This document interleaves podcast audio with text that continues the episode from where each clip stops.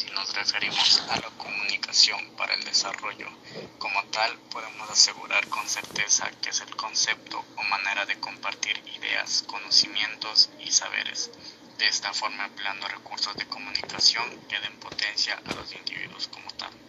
Como consecuencia, tendremos un cambio social en la comunicación e intercambio de información educativa o con fines de mejorar condiciones de vida todo esto basado en el diálogo de la mejor manera.